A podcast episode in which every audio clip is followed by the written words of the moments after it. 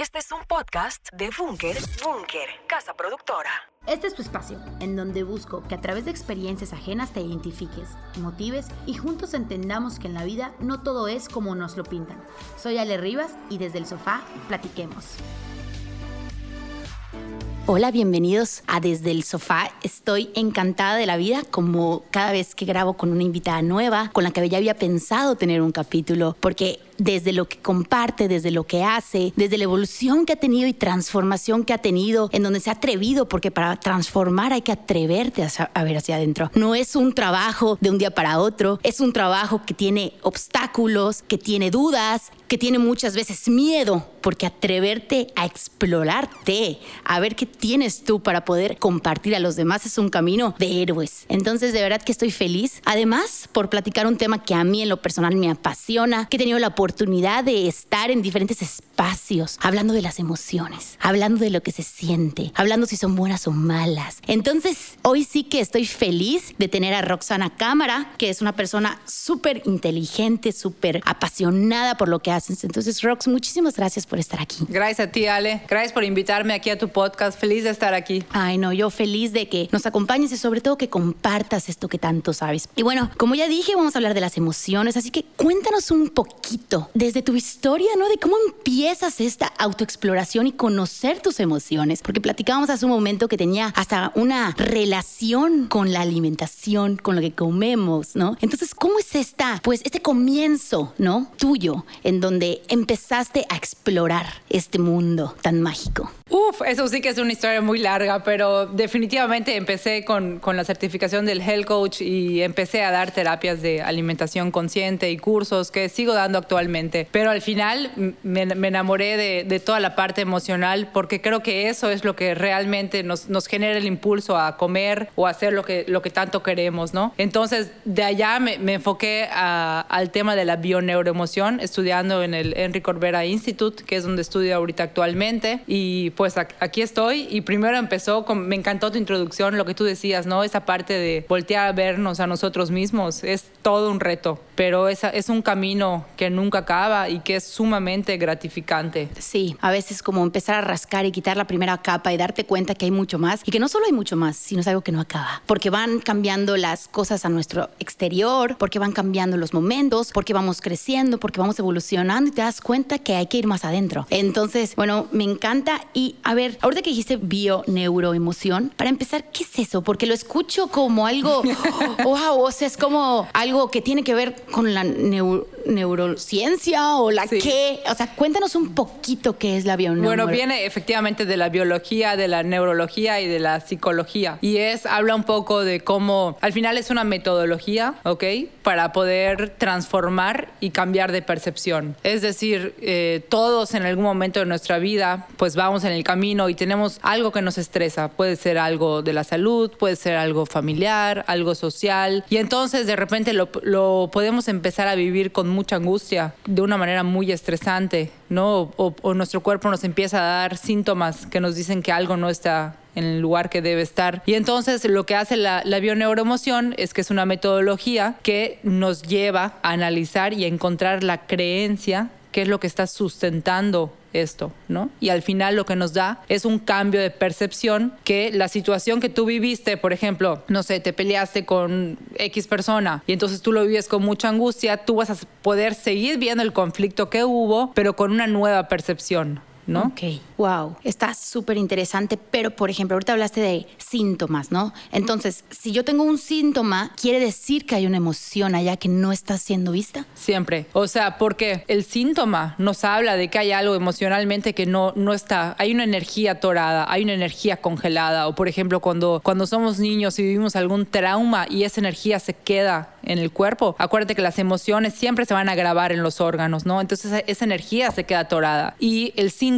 pues va a buscar sacar esa energía atorada. Lo podemos ver, por ejemplo, ahorita con el tema de, la ansiedad, ¿no? Es que estoy muy ansioso, siento palpitaciones en el corazón o esa sintomatología, al final es esa energía atorada. Entonces, pues poder entender de dónde viene comprender, como dice Marian Rojas, que me encanta, comprender es aliviar, ¿no? O sea, comprendernos a nosotros mismos de por qué estoy teniendo esto, pues es lo más gratificante que existe. Y punto, me imagino que a veces podemos haber tenido un evento traumático, por llamarlo así, ¿no? O podemos haber eh, sentido recurrentemente alguna, alguna emoción como frustración, angustia, enojo, ira. Entonces se nos va algún órgano y después se me puede somatizar en el cuerpo. Exacto. O sea, no tiene que ser algo inmediato, puede ser algo que fue en la niñez, por ejemplo, y de grande se te somatizó. O cómo funciona esa relación entre la emoción y el cuerpo. Bueno, se te puede somatizar a cualquier edad. Es verdad que existen los engramas, ¿no? O sea, que van a ser esas conexiones neurológicas donde tú haces como, por ejemplo, el otro día veía yo una persona que me decía, no puedo con el olor a café, ¿no? El olor a café me, me causa angustia, me causa algo, ¿no? Y veía yo cómo al final lo que pasaba es que esta persona había sufrido un asalto en una calle que estaba justo enfrente de una cafetera. Entonces él a lo mejor no hacía la relación de, a ver, el olor a café, pero para él el olor, bueno, a través de la, de la bioneuroemoción llegas a la conclusión que para él el olor a café es igual a peligro, ¿no? Entonces son cosas que a lo mejor no nos damos cuenta a primera vista, pero nuestro cerebro a través de los engramas, o sea, ¿qué es un engrama? Esas de cuenta, por ejemplo, cuando tú, tú vives un trauma, tu cerebro, tu inconsciente registra la temperatura, este, el, el olor. ¿Dónde estabas? ¿Dónde estabas? O, sea, entonces tu inconsciente lo vuelve a vivir, ¿no? Pero a mí me encanta decir, yo siempre digo, y lo digo muchísimo, lo que te contaba, ¿no? Que el cuerpo es algo mágico y a veces nos desconectamos de nuestro cuerpo y sin irnos a cosas tan grandes, de repente nos da un catarro, ¿no? Y a veces la, la primera instancia es tomarnos, no sé, medicamentos y nos dopamos el catarro y seguimos con la vida, ¿no? Es como, a ver, me desconecto más, me tomo esto y me desconecto más. Y es como, a ver, no, o sea, a ver, mi cuerpo me está, me, me está queriendo decir algo, o sea, es como conectarme con mi cuerpo y ese algo puede ser un simple descanso o puede, decir, puede ser eh, la limpieza de algo más. ¿No? Y es como, como conectarte con tu cuerpo, como escuchar a tu cuerpo y, y, comprenderlo, entenderlo y poder darle ese tiempo para que tu cuerpo elimine todo aquello que, que, ya no es necesario a través del catarro. A diferencia de doparte y continuar y... ¿no? Claro, claro. Que al final la doparte no va a estar resolviendo la emoción, ¿no? Exactamente. Y yo creo que, que ahí viene lo de la, de la mano, el como atrevernos a sentir también. Porque a veces nos han enseñado o creemos desde chiquitos que a veces sentir es algo negativo. A veces sentir enojo es malo y cuando un niño llora les dicen, oye, los niños no lloran, las niñas sí. Entonces desde ahí empezamos a meter ciertas palabras, ciertas creencias al, al inconsciente y al consciente, porque ya es expresamente dicho, ¿no? Entonces empezamos a decir como si las emociones sean malos. Y es más, si tú a veces, muchas veces yo he hecho el ejercicio de preguntar cómo se sienten hoy o qué sientes hoy, bien, mal, y, y, esas son las emociones que tenemos, ¿no? Entonces, como atrevernos a nombrar y a sentir también las emociones, porque desde ahí empieza todo. Sí, el problema viene que tú dices los niños, ok, pero realmente nos pasa a nosotros. O sea, cuando, cuando nos sentimos tristes, o sea, estamos corriendo por salirnos de esa emoción. O sea, te sientes triste y ya, o sea, ya, ya estás buscando cómo sentirte, cómo sentirte alegre, ¿no? Y creo que rechazarlo, rechazar lo que es y no aceptarlo. Eso, eso es el, el, sufrimiento, el no poder aceptar ese estado emocional. O sea, me encanta lo que dices, estoy triste, me permito vivir mi tristeza, ¿no? Y a medida que tú te permites vivir la tristeza, es cuando la tristeza te deja. Pero cuando tú corres por, pa, para dejar a la tristeza, la tristeza se queda instalada ya, ¿no? Y en cambio, cuando tú te permites vivirla, es como, ups, se fue. ¿Y qué cambia si yo me permito vivir esa emoción? Para que no se quede atorada en el cuerpo? O sea, ¿qué me va a cambiar a nivel físico? Pues todo, ¿no? Porque al final sería como decirte que a ti a lo mejor te da dolor de cabeza, a otra persona le da palpitaciones, a otra persona le sudan las manos, a otra, o sea, hay una cosa que es bioindividualidad, ¿no? Y entonces tú a lo mejor vives la tristeza con unos síntomas y yo la vivo con otras, ¿no? Y luego vamos a ver cómo hay esta conexión de que estoy triste, me como un helado y luego me bueno, es otro tema, ¿no? Estoy triste, me como un helado y luego me como un helado y estoy triste, ¿no? Esa conexión bidireccional que existe intestino-cerebro, ¿no? Y ahorita que dices eso del helado está tan normalizado, ¿no?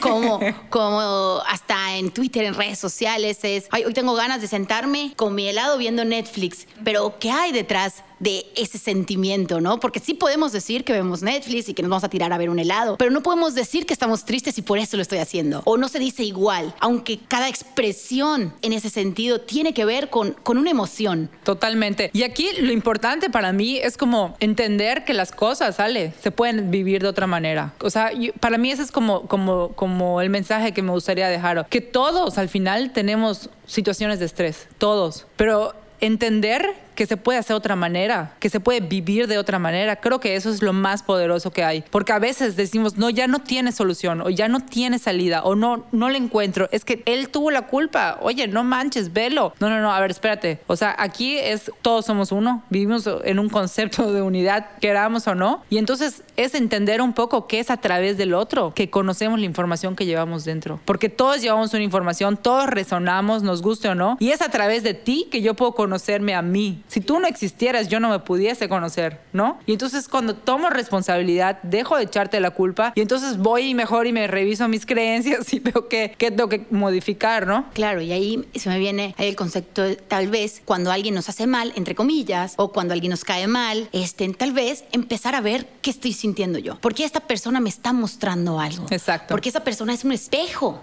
de lo que tú eres. Y en un momento avanzado y que, que sonaría difícil, pero que se puede llegar, es hasta agradecer a esa persona que te hizo mal, ¿no? 100%, o sea, que, son maestros. que te vinieron a enseñar algo. Y, ¿Y por qué me molesta tanto lo que el otro está haciendo? Sí, siempre estamos proyectando. Eso hay que tenerlo muy, muy consciente. Siempre estamos proyectando. O sea, todo aquello que está en nuestra sombra, es decir, todo aquello que no podemos ver en nosotros mismos, lo tiramos a la sombra. Entonces, evidentemente no lo vemos, pero lo veo en ti. Y es que me choca que Ale no sé qué. No, pues es que, es que eso es una proyección mía, ¿no? Y puede ser, y puede ser porque soy así, o puede ser porque me gustaría ser así, no me lo permito. Puede ser una proyección positiva, puede ser una proyección negativa. Y de la misma manera, todo lo que admiro en ti es todo lo que yo tengo mi mayor potencial. Y que claro que lo puedo hacer, ¿no? Y creer que lo puedes hacer. 100%. Y que eres capaz de hacerlo. 100%. Wow, se me hace súper, súper interesante, pero a la vez es llegar al punto, ¿no? Que, que yo cuando voy a terapia o algo así, digo, es que no puedo con esta persona. Entonces empezamos a ver y termino agradeciéndole a esa persona por enseñarme algo tan de mí que yo no conocía. Entonces es algo, es un ejercicio increíble que suena loco, ¿no? De que esta persona que, que me cae mal, le agradezco, pero que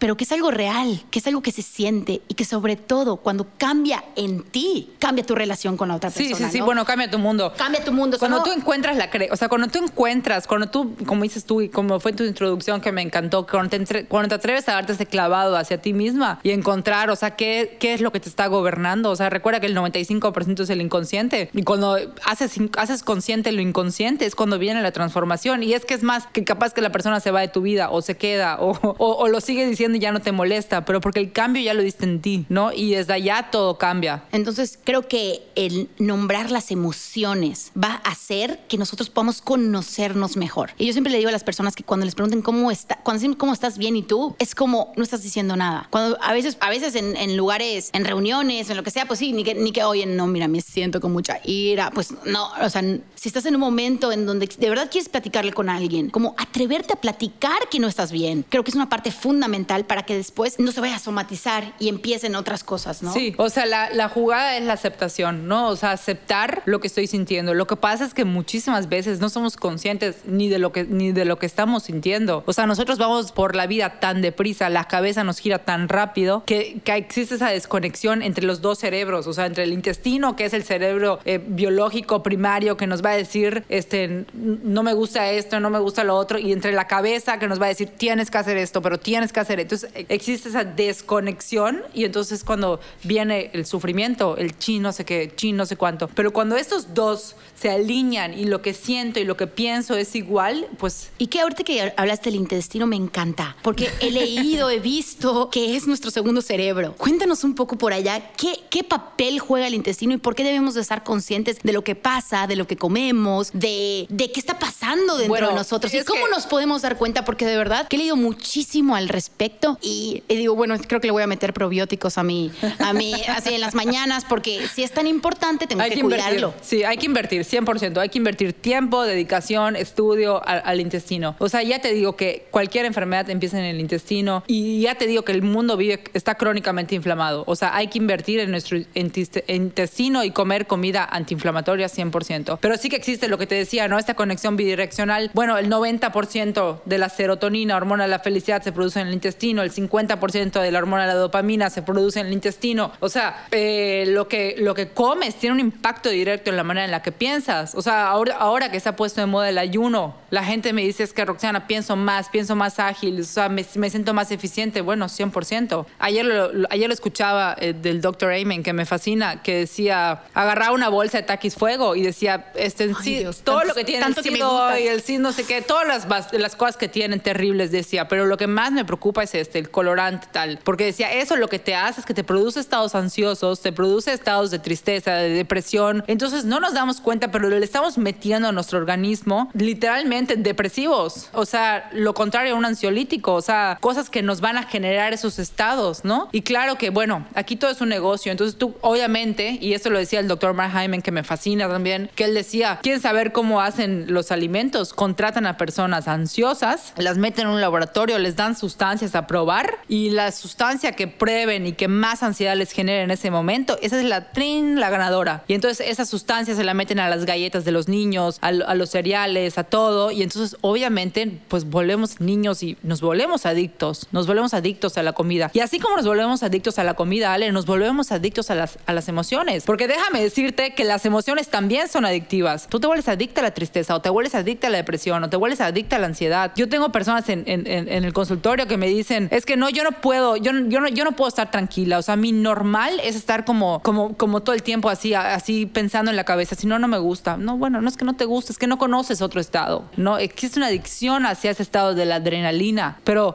y es otro tema, ¿no? La adrenalina, el cortisol, que eso, mira, el cortisol en su justo momento es muy buen antiinflamatorio. Claro. Pero si le das todos los días, es el mayor inflama, o sea, Hay te que- inflama. es- sí, o sea, hay que conocer qué hace el cortisol en nuestro cuerpo. Yo siempre digo, ¿qué es lo que te genera el cortisol a ti? Porque eso hay que empezar a regular. Hay que empezar a regular y que no esté todo el tiempo, estén, a veces sirve, porque cuando está pasando algo, no sé, un niño se cae y lo que te permite irte levanta- irlo a levantar, este, ayudarlo, sanarlo, lo que sea. Lo es necesitas. Lo necesitas. Es algo, no, no juzgarlo, ¿no? Pero entenderlo.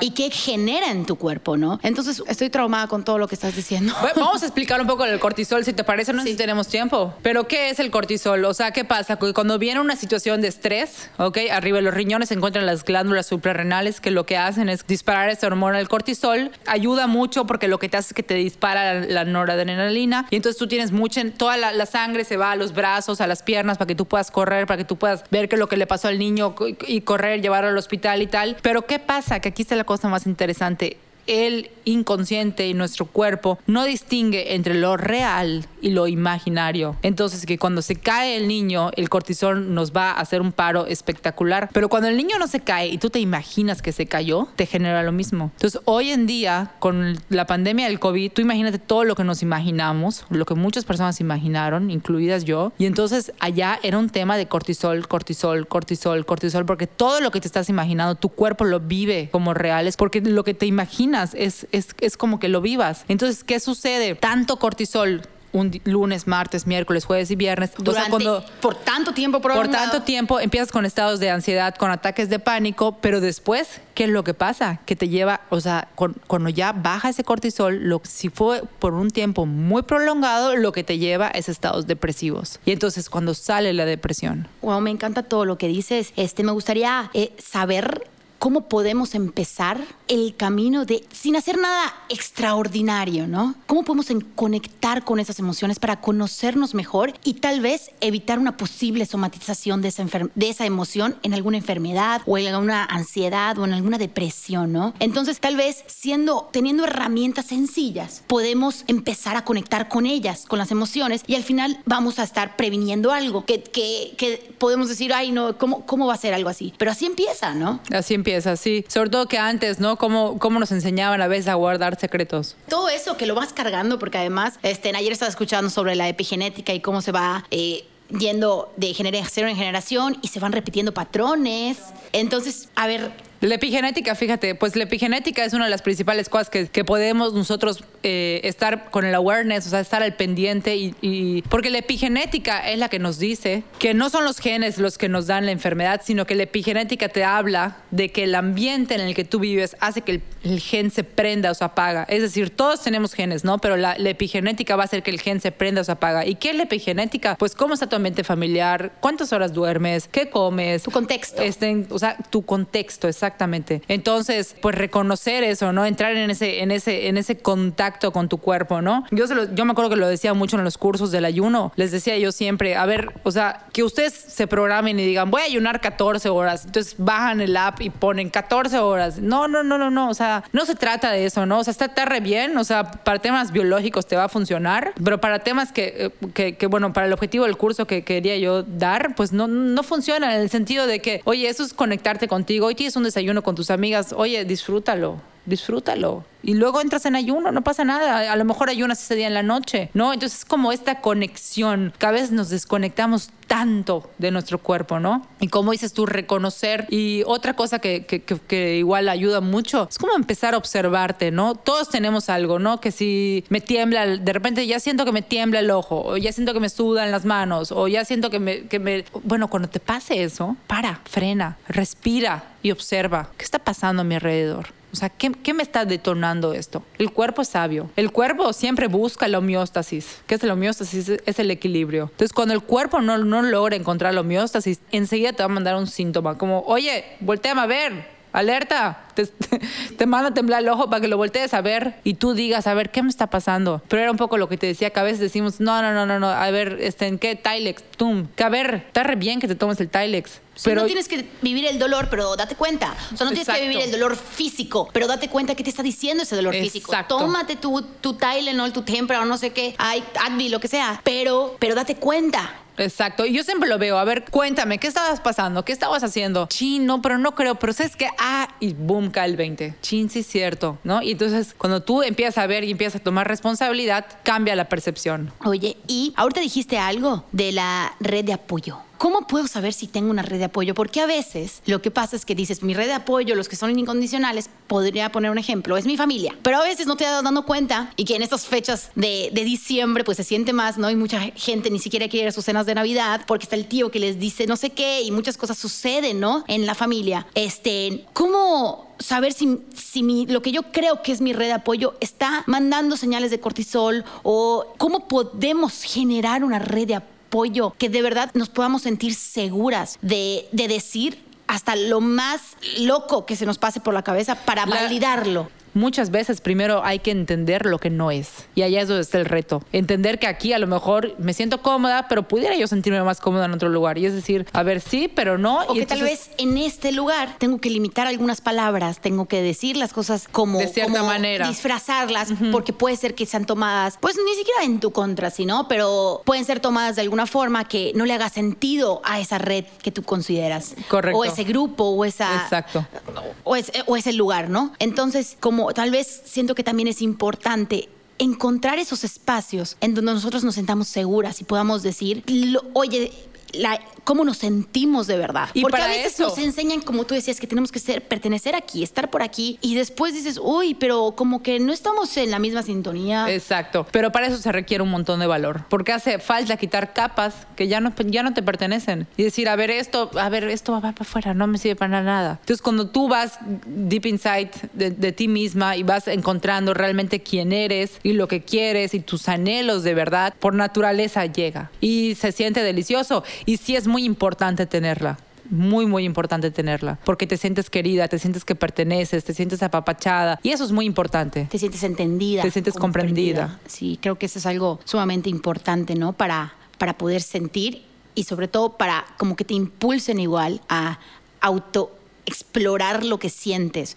porque muchas veces nos podemos quedar por arribita, ¿no? Y, decir bien, mal, y quedarnos por arribita y tener esas conversaciones por arribita, y eso no es lo que te está ayudando a ti a conocerte mejor y a poder vivir en plenitud tu vida. Porque tal vez tienes, pon yo tengo una hermana gemela y como que nos empujamos la una a la otra, oye, voltea a ver esto que te está pasando, voltea a ver lo que te está pasando por aquí y atrévete a explorarlo. Claro, y además te voy a decir que estas redes, o sea, con el tiempo se pueden ir modificando, y eso es lo increíble, es como a ver esta red que tengo, o sea, la modifico y, y, y, para qué me sirve esta, ¿no? Tal vez para una te sirva para una cosa y esta para, para Y luego al final, es que luego al final de la gente que te rodeas, es de la gente en la que, te, en la que tú te conviertes, ¿no? Es como que yo te diga, ¿sabes qué? De ahora en adelante ya decidí que me quiero meter al tema del buceo. Pues ¿a dónde voy a ir? Sí, con buzos. Con buzos, me explico, y en eso me voy a convertir, y en eso me voy a enfocar, ¿no? Entonces, pues es, es lo que te digo, ¿no? O sea, al final tú vas buscando, ¿no? Pero lo que, de la que, de la que, de la que te decía yo es como de esa parte donde te sientes tú, donde puedes ser tú, donde puedes compartir todo y eso simplemente cuando tú te vas quitando capas que no te pertenecen llega y es, y es hermosísimo. Wow, pues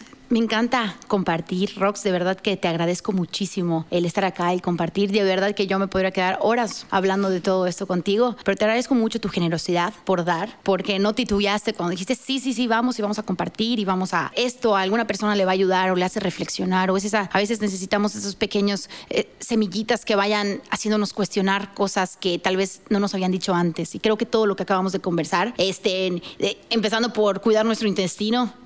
Sí, 100%. y, saber autorregularnos y podernos conocer y el poder definir nuestras emociones. Creo que esto nos, nos deja muchísimo y es una tarea grandísima en la que hoy podemos comenzar. Totalmente. Y entender igual, para finalizar, igual me gustaría decir como algunos tips, siempre va a ser comer cosas que no sean procesadas ni ultraprocesadas, o sea... A eso te iba a preguntar. Comer... ¿Qué antiinflamatorios así fáciles de conseguir podemos comer y nos va a ayudar en nuestro, a nuestro intestino? Mira, yo siempre, esa pregunta me la hacen un montón. O sea, un antiinflamatorio va a ser la cúrcuma con pimienta, pero más que antiinflamatorio busca no meter inflamatorios. No creo que allá está más como donde debemos enfocarnos, ¿no? En, no comer tantos, o sea, aceites vegetales, los procesados, los ultraprocesados, todo lo que viene en cajas, en latas, en todo eso es, es, es, realmente terrible. O sea, yo, lo, y si lo haces, hazlo fin de semana, ¿no? 80-20. Te invito a comer frutas, verduras, proteína, lo que viene de la tierra. Este, dormir, el sueño, Ale, es importantísimo. Mucha gente se levanta a las 3, 4 de la mañana. Eso es un indicador de que los niveles de cortisol no están regulados. Porque el cortisol debe de bajar en la noche para que puedas dormir y ya es un pico a las 8 de la mañana cuando despiertas. Cuando ya tienes un insomnio de que te levantes ya es un indicador de un tema de cortisol muchas veces. Dormir es importantísimo. Escribir, cuando a veces no, no, tienes todavía como que el ánimo de ir con alguien a platicar y así, saca tu libreta, escribe qué sientes, qué, qué, qué te pasa. Hacer este ejercicio al despertar todas las mañanas es sumamente poderoso, sumamente poderoso. Hacer ejercicio es importantísimo. El ejercicio a través del hígado desintoxicamos, sudamos. O sea, los, los, recordemos que la manera que tiene el cuerpo de desintoxicarse a través de la piel, del sudor, de, de, los intestinos, de, de, la, de los mocos, de la tos, ¿no? Y entender por qué estamos haciendo el ejercicio. Porque Totalmente. Eh, a veces, bueno, yo cuando sé un ejercicio que no me gusta, lo vas, vas sufriendo y porque quieres bajar de peso, porque quieres tonificarte, pero realmente si le cambiamos la percepción que le estamos poniendo al ejercicio y estamos haciendo ejercicio porque es algo que me hace bien, porque genera dopamina, porque me va a ayudar a desintoxicarme. Totalmente. Y que me guste. Y puede ser lo que sea, puede ser bailar, puede ser este, correr, lo que tú quieras. Totalmente. Pero tiene que ser algo. Y busca,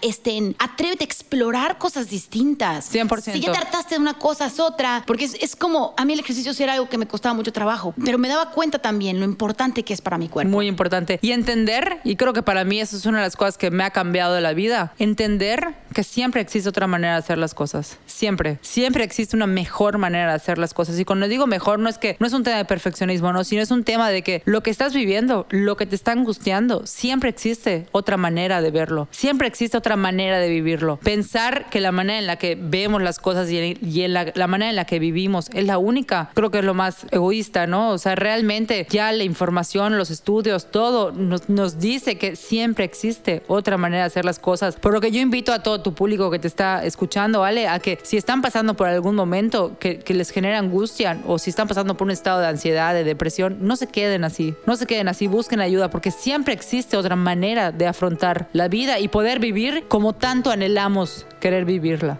siempre. Hay que tomar en cuenta todo esto y sobre todo a veces hay muchas personas que ni siquiera sabemos qué es eso que tanto anhelamos. Atrevernos. Sí. Atrevernos a ver qué es eso que tanto anhelamos. ¿Qué es Y sin miedo de decir, oye, yo quiero ser la próxima Marta de baile. Sin miedo al éxito, eso. 100%, O vale. sea, pero... 100%. Pero, o sea, como... Y, y- y da miedo, iban a decir- o sea, da miedo decirlo, ¿no? Da miedo decir eso que tanto anhelas. Da miedo decirlo a veces porque suena como, como lejano, inalcanzable, como que no eres capaz. Entonces, atrevernos, aunque sea con Bueno, nosotros cuando mismos. tengas tu programa, ya lo tienes, pero cuando ya, ya tengas la- el, el- algo debes de tener. ¿Qué tienes en mente de Marta de baile? No, o sea, lo dije porque me gusta mucho como entrevista. Ahí está. Bueno, cuando tengas esas características que tanto anhelas, me- espero que me vuelvas a invitar a tu programa. Claro que sí, vas a estar muy invitada y muy bienvenida siempre. Gracias, Eh, pase o no pase, vas a ser siempre muy Siempre, por bienvenida. supuesto que va a pasar, ¿no? Es, es- es en- en ver el objetivo y ir hacia allá, ¿no? Sin miedo al éxito. Sí.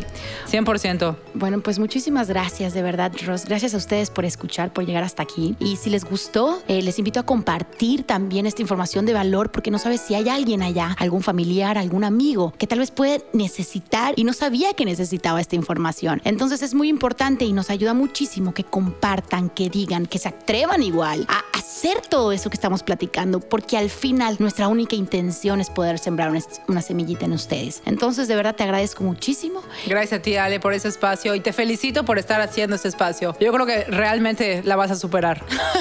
Estoy segura de eso. Gracias, gracias, te lo agradezco muchísimo. Pues nos, nos escuchamos el próximo miércoles en Desde el Sofá.